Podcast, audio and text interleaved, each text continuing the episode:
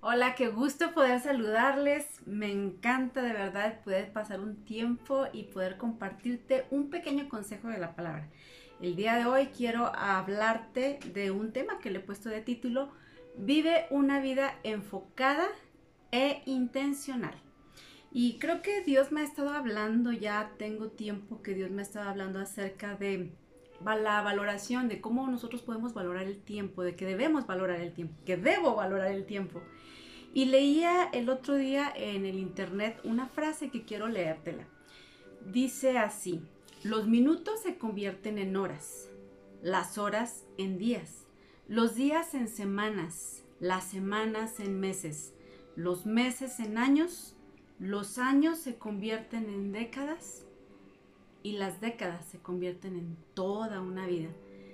Cuando yo leía eso dije, es cierto, o sea, las que ya estamos a lo mejor en una edad un poquito más avanzada, y, e incluso también las jóvenes lo pueden hacer, voltear hacia atrás y ver todos los años que han vivido y que de repente de verdad se nos van como agua, se nos van súper rapidísimo y no entendemos ni cómo. Eh, y, ya muchas veces no apreciamos o no nos detenemos un poquito a reflexionar. Y es precisamente lo que yo quiero motivarte el día de hoy, a tener una reflexión acerca de lo que has estado haciendo en tu vida, qué es lo que has estado haciendo en este tiempo, en, en, tu vida, en los años que llevas ya, este, que Dios te ha permitido vivir, ¿no? Y bueno, eh, para poder darte este consejo, quiero ah, hablarte de la palabra del Señor ir hacia la palabra del Señor en Proverbios capítulo 21, versículo 5. Fíjate lo que dice. Dice, los proyectos del diligente ciertamente son ventaja, mas todo el que se apresura ciertamente llega a la pobreza. Vivimos dentro de una cultura en donde la planeación está casi fuera de. Eh, a mí me tocó vivir momentos muy estresantes en un trabajo que tuve donde de repente nada más llegaban y me decían, este, vamos a tener cierta reunión y vamos a hacer no sé qué tanto. Y, y tenías que moverte y hacer, mover cielo y tierra. Y yo decía, ¿por qué no planean? O sea, ¿por qué no lo hacen con el tiempo necesario para poder ofrecer lo mejor? Y así es en nuestra vida. Muchas veces si planeamos, por ejemplo, los a principios del año, de, en enero, ¿verdad? Casi regularmente es cuando nosotros empezamos a tener hasta cierto punto algunos objetivos y decimos, no, pues este, quiero bajar 10 kilos. Este año sí voy a bajar 10 kilos, este año sí ya voy a dejar de tomar refresco, voy a hacer ejercicio. Y tenemos ciertos objetivos y planes o metas a corto, mediano y largo plazo. Pero lo que yo me he fijado es que pocas veces son aquellas en las que nosotros reflexionamos pues en nuestra vida y nos enfocamos hacia lo espiritual, o sea, a tener metas específicas pero espirituales y también el preguntarnos cuál es el objetivo de mí en esta tierra, o sea, ¿para qué estoy aquí? ¿Qué es lo que yo voy a otorgarle a mis generaciones? Porque muchas veces pensamos que solamente son los que están en el presente y que tenemos mucho que dar, es a, dar a los que están a nuestro lado, a nuestros hijos, a, a lo mejor a, a, las personas que están en tu trabajo.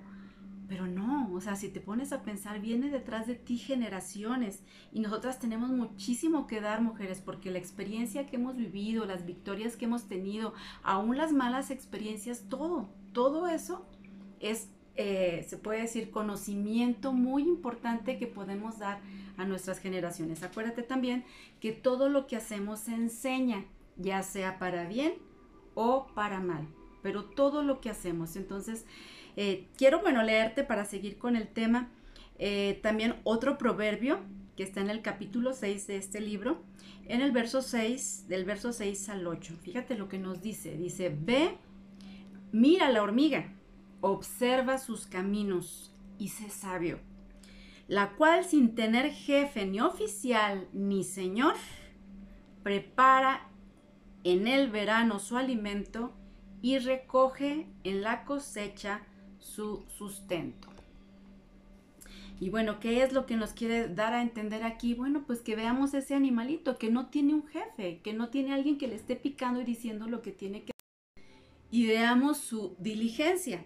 Entonces vemos que esta hormiguita, a pesar de que nosotros pudiéramos pensar que los animalitos no tienen cerebro y que qué sé yo, pero bueno, vemos el ejemplo de que debemos nosotros, así como esa hormiga, nosotros debemos ser diligentes, o sea, debemos hacer las cosas, planearlas, pensarlas, reflexionar. Por eso creo que estamos en el mejor momento para reflexionar qué es lo que estamos haciendo, qué es lo que hemos hecho desde hace años hacia la fecha, ¿verdad? Y poder reflexionar y poder saber que eh, pues Dios quiere que nosotras seamos mujeres diligentes, mujeres que viven una vida con enfoque, con un objetivo, o sea, que realmente nosotros estemos yendo hacia ese blanco, hacia ese objetivo, pero si no tenemos objetivo, pues vamos a estar como dando golpes hacia, dice por ahí la palabra, la aventura, estamos dando eh, golpes al aire solamente, sin tener algo específico. Entonces debes eh, analizar lo que tú estás haciendo, contribuye, esa sería la pregunta, contribuye para tu objetivo, para, para lo que Dios te trajo a este mundo para que tú hicieras, realmente lo estás haciendo y si no lo estás haciendo, bueno, es muy buen tiempo para que lo reflexiones y empieces a pensar y empieces a planear eh, desde la perspectiva en la que Dios te ha traído a este mundo. Y por último, quiero compartirte también esto de la mujer virtuosa que todos lo, lo hemos escuchado, lo hemos escuchado esta palabra en Proverbios 31 y nos encanta siempre, ¿verdad? Que nos hablen de la mujer virtuosa y nosotros queremos ser como ella, no solamente en ese temor, ¿verdad? Tener ese temor a Dios, sino eh, fíjate lo que dice la palabra en el verso 21, que nos dice que ella se prepara con anticipación para el invierno porque es una mujer que planea.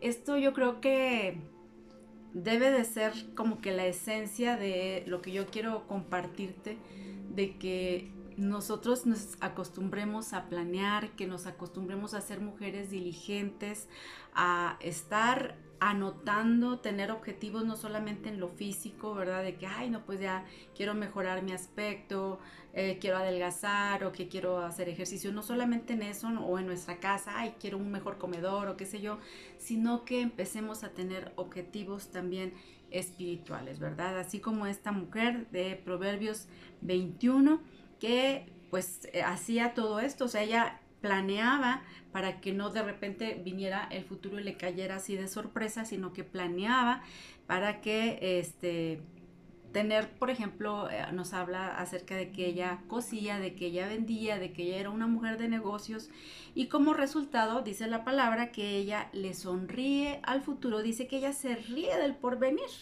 Ella no tiene miedo del futuro. Y así debe de ser también en nuestra vida, mujeres. Yo les invito a que disfruten el tiempo, que ese tiempo que tú este, eh, dedicas para la oración, para buscar de Dios, realmente sea un tiempo efectivo, sea un tiempo eh, aún tu vivir para agradar, ¿verdad? Para agradar, para agradarle a Él. Y por último, quiero decirte unas preguntas con las cuales quiero cerrar este, esta pequeña charla para que tú puedas este, por ahí contestarlas en tu casa. ¿Cuál es el área de tu vida en la que más necesitas cambiar y qué te propones hacer al respecto? Segunda pregunta, ¿en qué área de tu vida necesitas mayor crecimiento? Y otra pregunta, ¿en qué nueva forma podría ser de bendición para tu iglesia, para tu pastor, para la comunidad?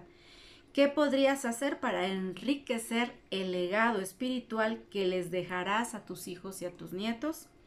¿O qué cosa podrías hacer para mejorar tu vida de oración? Espero que lo estés haciendo, espero que estés orando, que estés leyendo y si no lo estás haciendo, entonces ahora sí que ese objetivo sea realizado.